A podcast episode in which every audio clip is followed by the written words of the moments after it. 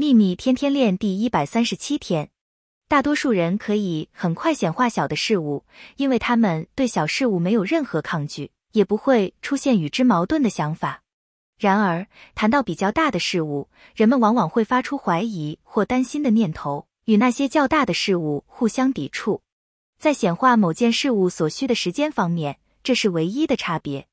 对宇宙来说，没有大小的问题。愿喜悦与你同在。